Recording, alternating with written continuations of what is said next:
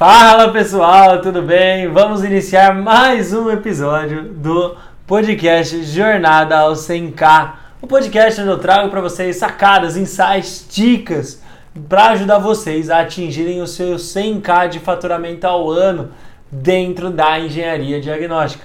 Então não perde mais esse episódio que com certeza vai te trazer muito valor. Meu nome é Henrique Bosco, sou engenheiro civil, especialista em engenharia diagnóstica e tenho como uma das paixões da minha vida ajudar outros engenheiros a prosperarem dentro desse nicho. Boa noite, pessoal. Meu nome é Thaís e eu tô aqui só como entrevistadora para tentar tirar alguns segredinhos aqui que o Henrique não contaria se ele estivesse sozinho. Muito bom, Thaís sempre me colocando aqui contra a parede, bom demais. E vamos lá, pessoal. O tema do episódio de hoje, né? Vários de vocês, eu sempre olho as perguntas que vocês me mandam no Instagram, no direct, no Face, no YouTube. Então, assim, dica, pessoal. De fato, quando eu abrir caixinha lá nos stories, coloca, responde.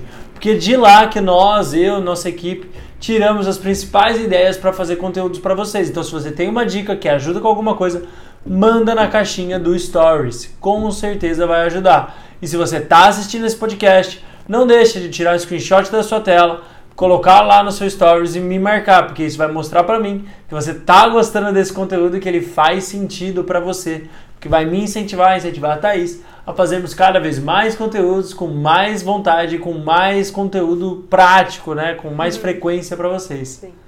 E também não esquece, né, o pessoal do YouTube que também tem bastante gente acompanhando a gente aqui. É, se inscreve no canal, deixa o sininho, vou ver se eu lembro de falar tudo. Se inscreve no canal, ativa o sininho para saber as notificações de quando a gente postar aqui conteúdo. Dá um like nesse vídeo e comenta aqui embaixo se você tem alguma sugestão de novos conteúdos ou alguma dúvida sobre o que a gente for falar nesse vídeo. Bom demais, muito legal. Então vamos lá, Thaís, né? O conteúdo hoje, de hoje. É, hoje a gente estava conversando que muita da, das dificuldades que seus alunos, né, ou até quem segue lá no Instagram, aqui no YouTube, pergunta sempre é sobre a captação de clientes, né? Então a gente decidiu hoje pegar um serviço específico, falar sobre como captar clientes para a vistoria cautelar de vizinhança. Total, total. Eu acho que é essa dúvida né, que o pessoal vai me perguntar, o pessoal me pergunta, na verdade, né, Thaís? Sobre todos os tipos de serviço. Como eu capto serviço para vistoria cautelar, como eu capto cliente para inspeção predial, como eu capto eh, serviço para vistoria de recebimento de imóveis, vistoria em garantia, auditorias técnicas, consultorias, enfim, vai embora, perícia, vai embora, né? Então, enfim, seria muito amplo e de fato eu decidi trazer algo prático para o pessoal, algo direto e algo que resolvesse essa dificuldade. Então, nós decidimos segmentar, tá, pessoal? Ao invés de eu trazer todos de uma vez, trazer pequenos insights. Então, hoje vamos falar sobre como captar clientes na vistoria cautelar de vizinhança. Quem são eles, o que eles comem, onde eles moram e quem eles contratam. Hoje, aqui no Jornada Sem Carro. Muito bom. Muito bom. E aí, o que, que você acha que é a, a principal insegurança assim, do pessoal de não conseguir cliente? É, eu acho que, primeiro, né, esse, esse medo de quem é o cliente, se eu vou ter cliente ou não, parte de uma insegurança muito grande das pessoas.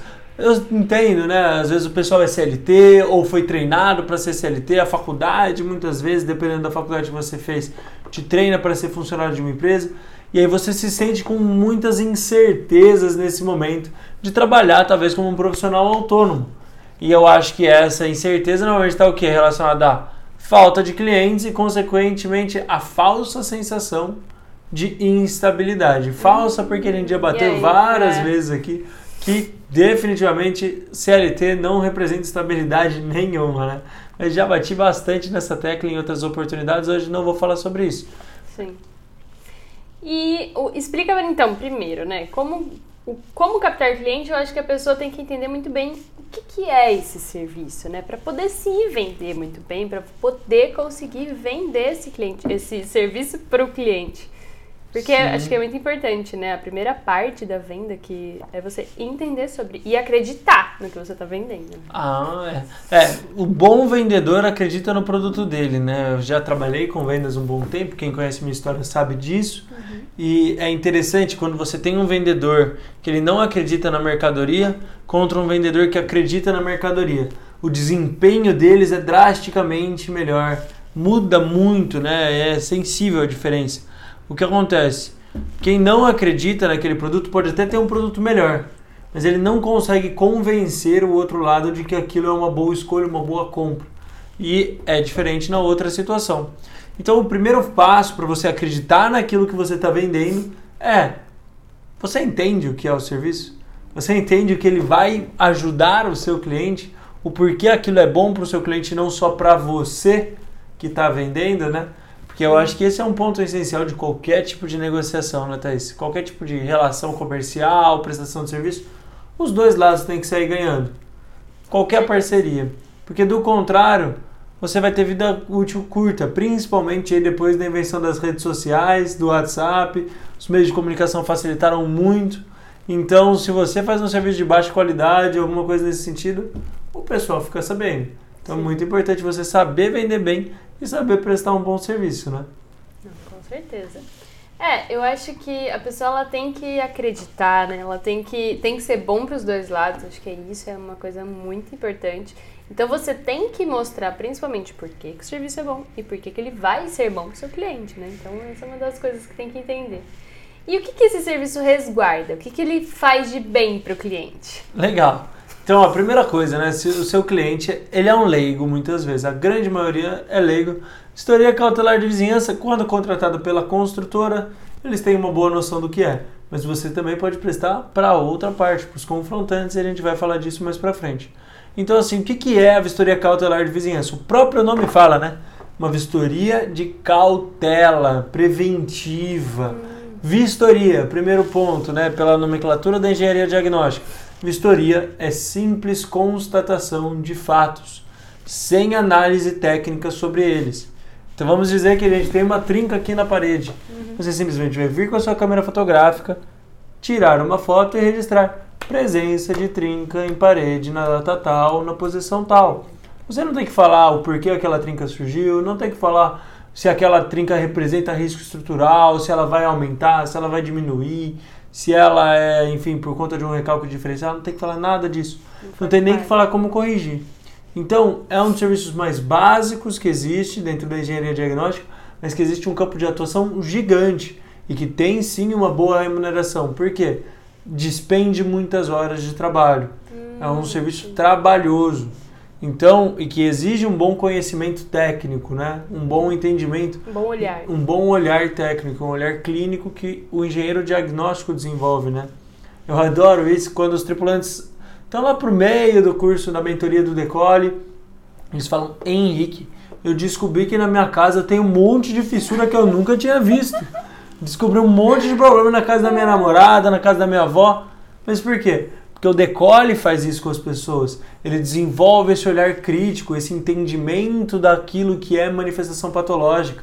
E você começa a ser muito mais observador do seu, dos seus arredores, do meio onde você convive. A forma como você está olhando, né? Ver é diferente de enxergar, né? Opa. São coisas completamente diferentes. Você pode bater o olho, não ver nada e depois com certeza. Começar a ver trincas no, no, no cantinho das paredes. Maravilha. Então, ó, que que tá querendo resguardar essa vistoria em específico, né? Qual vai ser o objetivo dela, né? O que ela resguarda?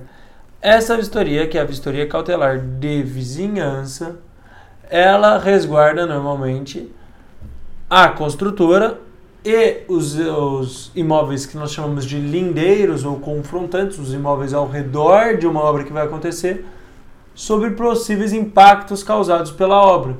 Então você vai demolir casas, você vai bater estacas, vai ter concretagens, passagens de caminhão, escavações. E isso muitas vezes pode danificar as casas e os edifícios ao redor. Então, para quê? Para resguardar tanto os confrontantes quanto a construtora dona daquele terreno, que nós chamamos de terreno motivo, uhum. nós vistoriamos e constatamos como todas aquelas casas estão antes do início das obras. Então, caso venha surgir uma trinca, nós temos isso muito bem registrado de que aquela trinca não existia antes. Então, o confrontante pode e tem razão em reclamar. Mas se ao contrário, se o confrontante reclamar de uma trinca e depois você vier buscar no seu laudo e verificar que a trinca já existia, ele não tem direito de reclamar, porque fica muito evidente de que a obra não foi a causadora daquela manifestação patológica. Então, primeiro é isso, você ter essa visão muito clara. Tanto que esse serviço resguarda a construtora quanto o confrontante. Então, quando você for, inclusive, né, bater na porta lá dos confrontantes, que seja, você explicar isso para eles, que aquilo ali não é só para lesar o confrontante e resguardar a construtora. É para resguardar o confrontante também. É muito importante para ele. É porque eles vão conseguir analisar, né, o antes e o depois da casa. Se acontece, a construtora Exato. só não quer arcar com todos os danos que aconteceram na casa, mas o que foi ela que fez é muito comum, né, isso acontecer, ir Exato. lá, arrumar e tudo mais. É, é de um- é um bom relacionamento, né, com o pessoal. Então esse serviço, só para deixar bem claro, ele é realizado em, na, ao redor, na vizinhança de um terreno que vai acontecer uma construção nova ou que vai ser uma, uma demolição, enfim, só para deixar bem claro. né? Exatamente. Tá. Ponto importante, tá? As pessoas acham que vistoria cautelar de vizinhança é só quando vai construir prédio. Hum. Pode ser prédio, pode ser construções de grande porte, barragens, pedreiras, diversos tipos de serviços, serviços de ruas, rodovias, ah, tudo que tem risco de movimentação da vizinhança é importante. Eu presto, inclusive, muito serviço, condomínios de alto padrão. Casas de alto padrão, os vizinhos são muito é delicado de mexer com esse tipo de vizinho, né? São pessoas normalmente com maiores posses e pessoas que entram no viés judicial com mais facilidade, né? Elas, ah, vou te processar. Então nós resguardamos antes do início das obras também das casas. Entendi. Verificamos aí as casas ao redor para ter certeza de que, enfim, o dono dessa nova construção, dessa nova casa que está sendo feita, não seja responsabilizado indevidamente por um dano na casa do vizinho. Entendi. E aí, quem que pode contratar esse serviço? Só a construtora pode contratar esse serviço? Então, olha que legal, né? Isso ó, é o nosso tópico de hoje. Como, como quem são os clientes que podem te contratar? Onde encontrar esses clientes? Então, quem contrata? Primeiro ponto, né, pessoal, que eu quero passar aqui para vocês. Tem que ter muita consciência de que quem contrata um serviço é quem vê solução naquilo, né? A gente acabou de falar, os dois lados têm que sair ganhando.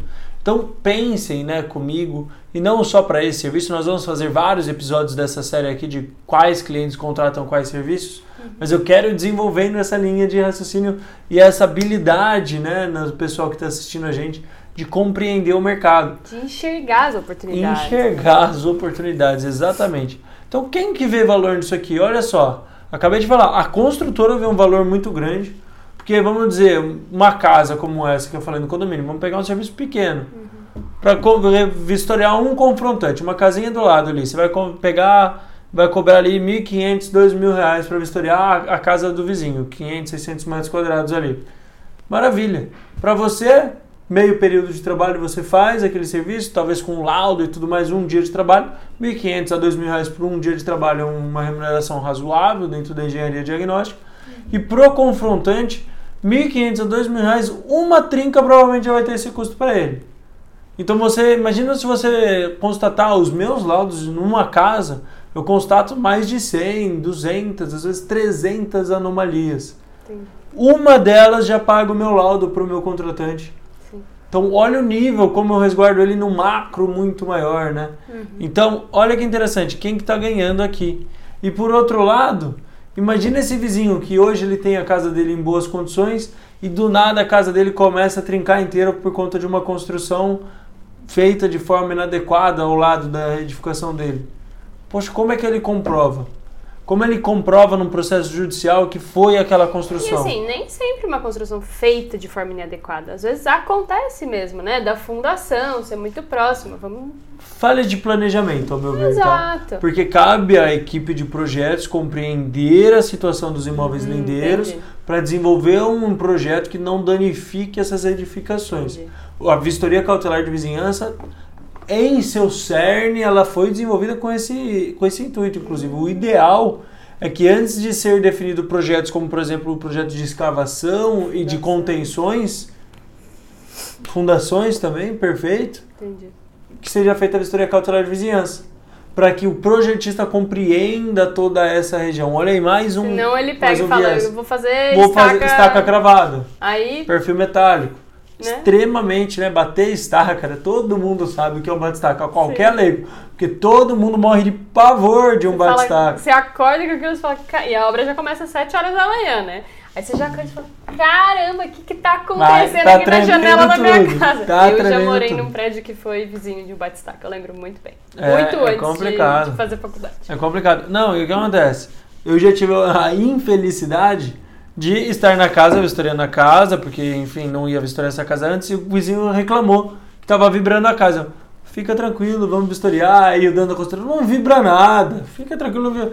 Eu do lado, vistoriando, o copinho aqui em cima da mesa, o copinho fazendo assim, ó. Tudo, tudo, vibrando pra quem tá escutando, gente, o copo tava como se fosse num terremotinho. Assim. Tava chegando o Tiranossauro Rex ali no Jurassic Park, na casa do cara. Era gente, basicamente o cara isso. te oferece água só pra te, te dar certeza. Te dá a prova, prova cabal, né? Indiscutível. Entendi. Então, assim, olha só, quem que resguarda? Então, quem que contrata esse serviço? Normalmente são construtoras, o grande contratante são as construtoras, porque são quem mais vê esse serviço mas se você tem dificuldade ainda, não tem network, não tem, é, não, não tem portfólio, porque o portfólio ajuda muito a uhum. vender esse tipo de serviço, você pode vender para outro lado. Vender para os confrontantes, falar, olha, vai se iniciar uma obra aqui do seu lado. Vai ser uma pessoa que nem sabe que seu serviço existe. A pessoa normalmente nem sabe que esse serviço existe. Então quando você fala, ela normalmente de cara ela vê valor naquilo. Ela fala, nossa, não tinha pensado nisso. É. Como eu vou fazer? Eu vou dar um argumento de venda aqui, ó, ponto de virada aqui. É. Vou dar um argumento de venda para você que está assistindo a gente, que quer vender pro confrontante. Não vou falar da construtora agora. Uhum. Vamos lá, pro confrontante estão os vizinhos que estão vizinhos da obra ali, né? Isso. Quando uma pessoa vai entrar na justiça, né, ela tem que entender o seguinte, Thaís. Se eu vou chegar, eu sou confrontante, a Thaís é construtora. Se eu vou entrar na justiça contra a construtora, eu tenho o que nós chamamos de um processo judicial, isso é, é, a forma como funciona o judicial no Brasil. Eu tenho o ônus da prova, ou seja, eu tenho a obrigação de comprovar aquilo que eu estou alegando contra a Thaís. Uhum. Eu tenho que provar para você, provar não para você não, para o perito e para o juiz, uhum. de que aquela trinca não existia e que ela passou a existir depois do início da obra. Entendi. Então, como é que eu vou comprovar se eu não tenho uma foto, se eu não tenho uma um áudio? selfie no sofá. Entendeu? Você vai ter que ter uma selfie no sofá, mas você é um leigo, Sim. se torna algo extremamente leviano, contestável. Não, não, eu falo assim, difícil. às vezes a pessoa vai procurar que as trincas não existiam em foto mesmo do celular de Exato. uma festa de aniversário. Olha Exato. aqui, a trinca não tá. Mas como é que você comprova é data? Como é que você álbum. faz? Sim. Bem mais fácil e muito mais palpável. É um serviço regulamentado pelo IBAP, Instituto uhum. Brasileiro de Avaliações e Perícias. Qualquer perito judicial sabe o que é uma vistoria cautelar de vizinhança. Entendi. Ele entende porque você emite uma RT no final do serviço, então existe uma responsabilidade técnica sobre os dados ali apresentados. Entendi. Então, você chega para esse vizinho e fala assim: olha, você já parou para pensar no risco que você está colocando no seu patrimônio?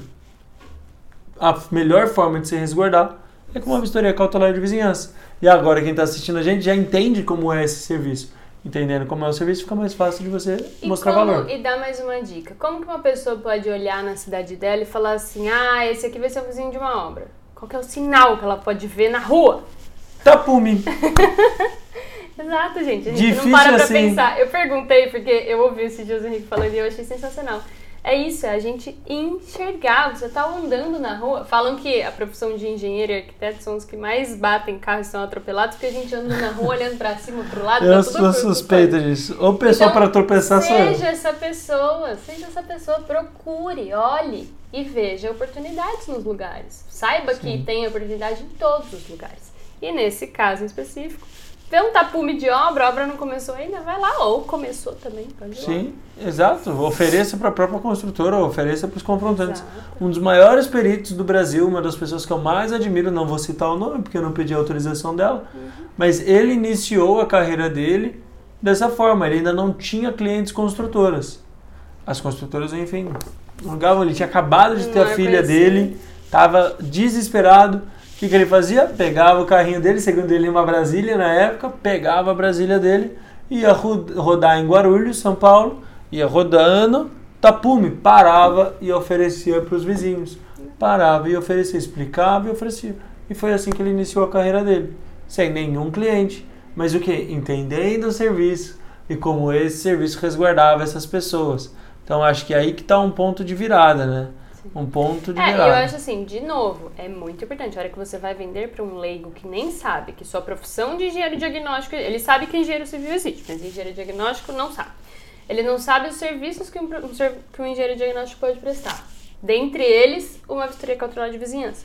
Então, tenha muito bem na ponta da sua língua o que é esse serviço e o que vai ajudar ele. Porque daí você sabe vender, né? A hora que Sim. você for abordar ele, você não fica com ah, ah, ah, papas na língua ali. Exatamente. Acho que tem que ter muito bem, que se for pra testar no espelho o discurso, teste, mas né? Teste, fale com você mesmo, venda para você mesmo fale no com espelho. um amigo, olha, um você amigo, tá sua entendendo mãe, seu irmão. serv... Pra que que serve esse serviço? Eu tô conseguindo te explicar? Faz sentido pra você? Eu acho que é muito E importante. não tem que ficar explicando muito, né? Você tem que conseguir conversar, manter uma conversa linear, sem precisar ter que ficar voltando, né? Sim. Senão isso passa uma certa insegurança.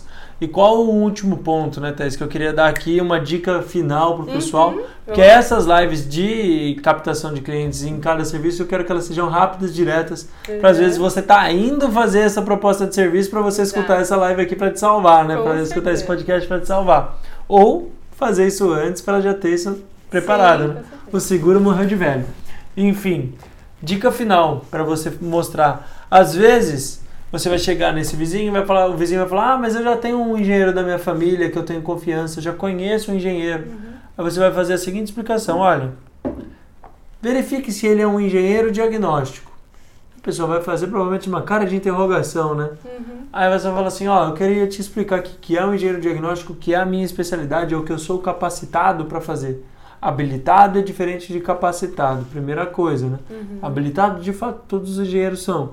Capacitado é completamente diferente. Habilitado para operar uma pessoa, todos os médicos são.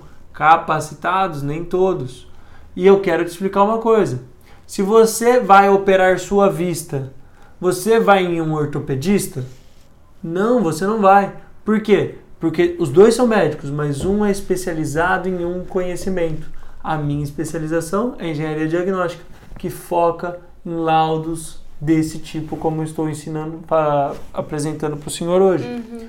Então, você tem que tomar cuidado, porque nem todo engenheiro é a mesma coisa. Se você está com um problema tributário, você vai em um advogado trabalhista? Não, não vai. Por quê? Apesar de todos estarem habilitados para trabalhar com aquilo, não estão capacitados. Então tome cuidado e essa é uma dica final que eu queria trazer para o pessoal aqui no Muito nosso bom. podcast de hoje, que com certeza faz diferença no resultado deles. Sensacional. Vamos fazer o pessoal entender que engenheiro civil não é tudo igual. Não é tudo igual. e não tem que fazer unipotente, né? É, que entende de tudo. Nossa, né? eu lembro quando eu tava iniciando, e pessoal, comenta aqui pra mim, por favor, Marcos, se É. se eu não tô sozinho nisso. Porque eu lembro quando eu me formei, que o pessoal olhava pra mim assim, você é engenheiro civil? E não sabe fazer projeto, não sabe bater massa, não sabe fazer, tocar a obra, não. Falei, meu, mas a pessoa quer que eu assente o tijolo, passe o impermeabilizante, faça o projeto elétrico, hidráulico, estrutural, é, de ambiental, até nem sabe que existe o engenheiro ambiental. O ambiental, aprove na prefeitura, toque a obra. É, não, no você entende de tudo. É, você e o Hércules são a mesma pessoa, né? Então, assim, Mas é assim mesmo. é um sentimento que eu tinha Ah. muito grande. E aí eu, me, eu me que é uma frustrava também. Me eu falava, gente, não é frustrava. possível que eu não sei é, construir uma casa. Me formei e não sei construir uma casa. Como assim, né? Que engenheiro eu sou, Jesus amado. É, ou, poxa, me formei, É não sei louco. fazer um projeto estrutural de uma casa, não sei, enfim. E não é assim. Não é assim. A gente tem que entender. Um médico, ele não sabe operar um coração assim que ele sai da faculdade ou uma vista. Ele se especializa em um determinado campo. E aí ele vai aprender a fazer cirurgias de vista, cirurgias do coração. O advogado é a mesma coisa. Cada profissão tem a sua especialidade. E o engenheiro civil é a é a mesma coisa. Infelizmente, não é a cultura que nós vemos hoje, mas vem mudando e cabe a nós mostrarmos para o nosso cliente. Exato. Não Cabe adianta reclamar. você Exato. Mostrar pro seu cliente leigo que você, que nem todos os engenheiros civis sabem de tudo, que você é especialista em tal área, que ele não conhecia essa área, para que essa área serve, para que seu serviço vai ajudar ele. E que, como consequência, você vai conseguir respaldar e resguardar ele melhor do que todos esses engenheiros que nós apelidamos de engenheiros patos. Uhum. Que pato, né, pessoal? Eu já falei isso várias vezes, mas vou repetir. Pato anda, nada e voa, mas pato não faz nada muito bem. Então tem que tomar cuidado, porque esse engenheiro que a sociedade tem como estereótipo é um engenheiro pato, um engenheiro que não faz obras bem, não toca projetos bem, não, enfim. Infelizmente, pessoal, talvez exista aí um engenheiro super-homem, não, não, não conheço, mas é capaz que exista, né? Uhum. Enfim, não estou negligenciando, não estou falando mal dessa pessoa, mas não é a regra, não é o normal. É, não costuma ser a pessoa que se destaca e Não. se dá muito bem em uma determinada área que é reconhecido, porque eu acho que é legal, né, você ser reconhecido como, cara, ele é bom nisso. Sim. É muito bom porque a, o dinheiro também, né, o, o Vem como reconhecimento consequência. vem como consequência. Por quê? Porque você começa a agregar valor. Exato. As pessoas te buscam por aquilo. Então, o melhor cirurgião do- de de vista, ele cobra quanto quiser. Sim. Ele pode cobrar o rim, aí depois outro médico que vai lá fazer o rim. Ele pode cobrar o preço de um rim para fazer a cirurgia de vista. Porque se você tiver aquele problema e só ele for solucionar, ele cobra quanto ele quiser. Um bom engenheiro diagnóstico cobra quanto ele quiser. É. Porque a pessoa sabe que ele vai resolver aquele problema. De novo, ponto. né? Aqui a gente tá trazendo as suas visões e as suas ideias sobre essa, essas, essas áreas, né? E sobre essa técnica de venda e tudo Sim, mais. sim. Essa é uma visão que eu concordo com você. Que eu acho melhor ser, se especializar em algo e ter o know-how completo daquilo. Ser referência. Legal. Maravilha, Thaís. Então, ó, esse foi mais um episódio do nosso podcast Jornada ao 100K, o podcast onde eu trouxe para vocês insights, sacadas, hoje especificamente, sobre aonde encontrar e quais clientes captam, né, e contratam engenheiros diagnósticos para vistoria cautelar de vizinhança. Se você gostou desse conteúdo, tá aí no Spotify, tira screenshot, me marca no Instagram, vai significar um mundo para mim você fazer isso. Vai me mostrar que esse conteúdo levou valor até você e isso importa muito. E se você está no YouTube, me marca, comenta aqui nos comentários, ativa o sininho, dá like, segue o canal para eu te ver no nosso próximo episódio do Jornada ao 100K. Um abraço pessoal e até a próxima.